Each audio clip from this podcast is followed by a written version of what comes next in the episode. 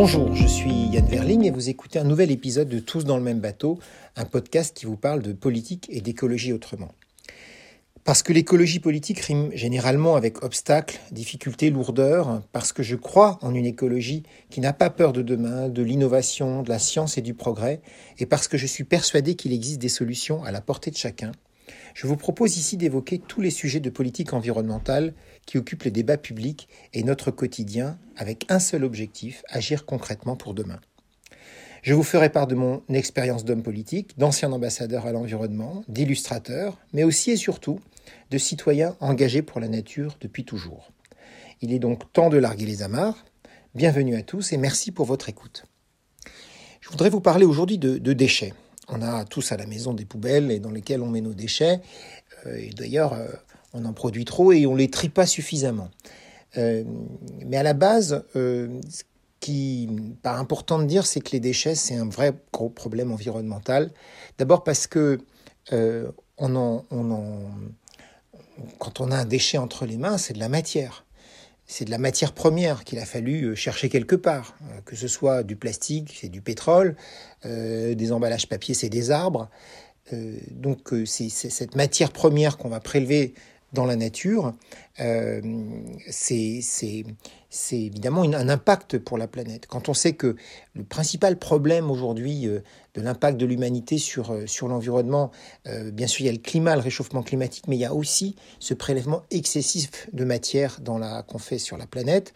On, prélève aujourd'hui plus de matières premières sur Terre que la, planète n'est en capacité d'en produire. Euh, c'est ça le principal déséquilibre aujourd'hui qui, fait la dégradation majeure de l'environnement qu'on constate. Euh, quand on produit un objet et qu'il a besoin de matière, à la limite, euh, c'est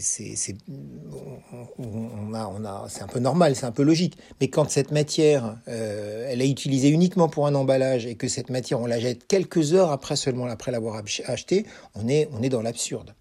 J'ajoute que les déchets, c'est aussi après, une fois qu'on les a sur les bras, souvent il faut les éliminer.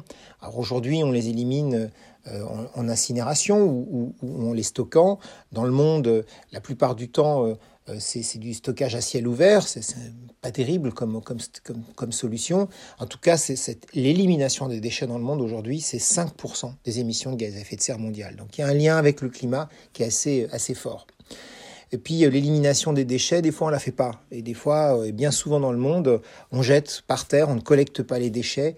Et les plastiques, notamment dans les pays en voie de développement, s'accumulent, s'accumulent et s'accumulent. Et d'ailleurs en France aussi, on jette trop de plastique dans la nature. Et ce plastique, il se retrouve dans les cours d'eau et donc après, il se retrouve dans les océans. Et dans les océans, c'est une véritable catastrophe aujourd'hui. Il y a, euh, on estime qu'il y aura en 2050 autant de plastique dans l'océan qu'il y a de poissons. C'est dire à quel point on est dans la folie. Euh, et, les poissons euh, ingurgitent euh, ce plastique, le mangent, l'absorbent, et les poissons qu'on pêche, ces poissons-là, ben, sont, sont, aujourd'hui pleins de ces microplastiques, donc on mange le plastique qu'on jette. Donc voilà, ça doit nous inviter à ne pas le jeter n'importe où si on ne veut pas se polluer nous-mêmes à terme. Les chiffres aujourd'hui sont, colossaux et d'ailleurs euh, ce volume de déchets qu'on produit, euh, on peut même le constater dans les rues de Paris aujourd'hui, dans les rues des grandes villes, euh, parce qu'ils sont pas ramassés en ce moment à cause des grèves. Mais ça permet de voir le volume de déchets qu'on est capable de produire en quelques jours. C'est vrai que d'habitude on ne le voit pas parce que les poubelles sont collectées, mais là on le voit. Donc c'est frappant. à l'échelle mondiale, les chiffres c'est 2 milliards de tonnes de déchets par an que nous produisons. Euh, ça veut dire à peu près 70 tonnes par seconde.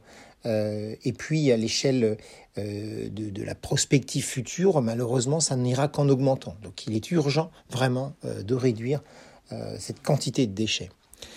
Le pire d'ailleurs dans tout ça, c'est les aliments, parce qu'on jette un tiers de ce qu'on produit, on le jette.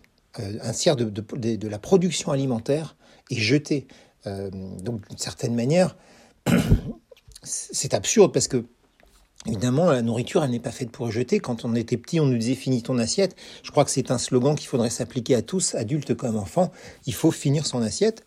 Et dans le, il faut aussi, euh, quand on fait ses courses, regarder le frigo avant, ce qu'on a dans le frigo avant, pour ne pas euh, là aussi, avoir trop d'aliments à la maison qu'on ne consomme pas assez rapidement et qu'on est obligé de jeter parce qu'ils sont périmés.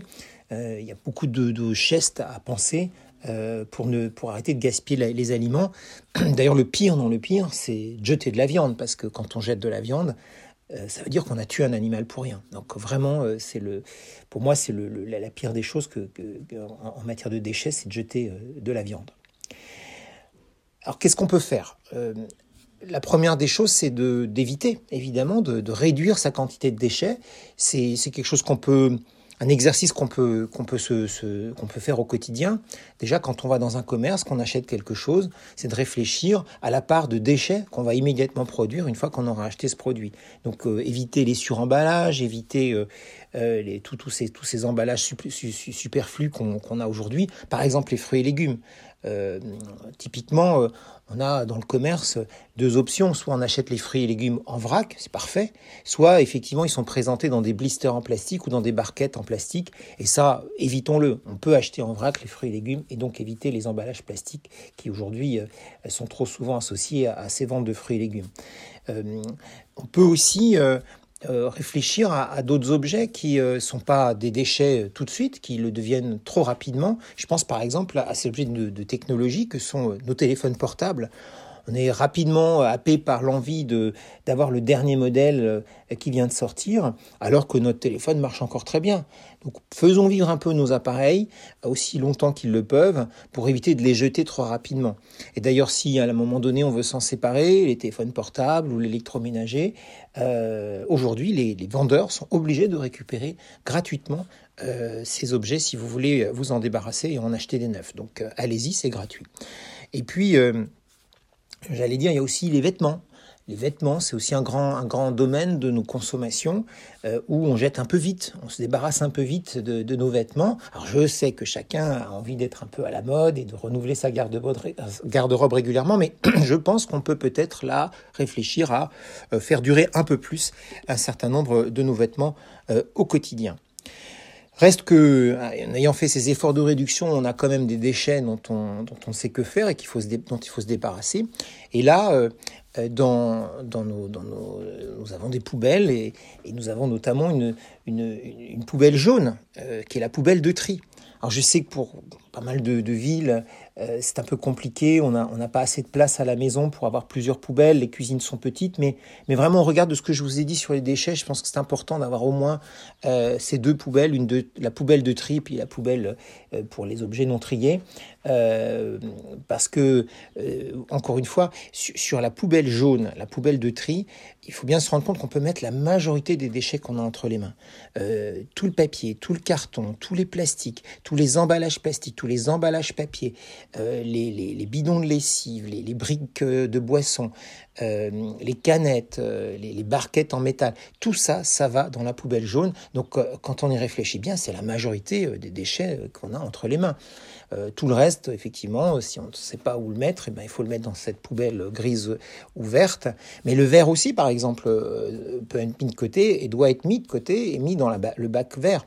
Et, ce que je voudrais dire, c'est que ces déchets qu'on met dans la poubelle jaune ou dans le bac à verre, ce sont pas des déchets, c'est de la matière.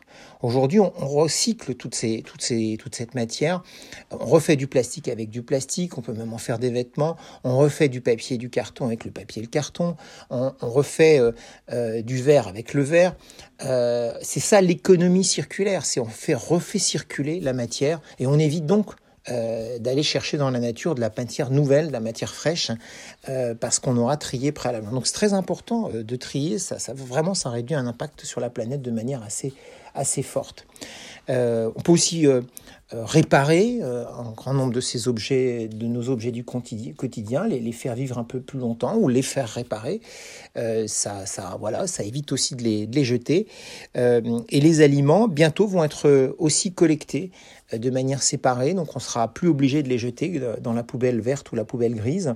On pourra les, faire, euh, euh, les, remettre en circulation pour qu'ils deviennent du compost ou qu'ils soient méthanisés. En attendant, d'ailleurs, on peut déjà les composter. Si on a une petite maison ou un balcon, on peut composter euh, ces aliments.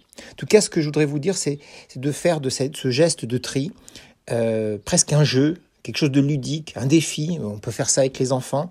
Euh, ce défi, c'est ne pas remplir sa poubelle grise ou sa poubelle verte, faire du zéro déchet, euh, en mettre le moins possible dans cette poubelle verte et grise, mettre un maximum euh, en réduction, en évitement ou dans la poubelle de tri.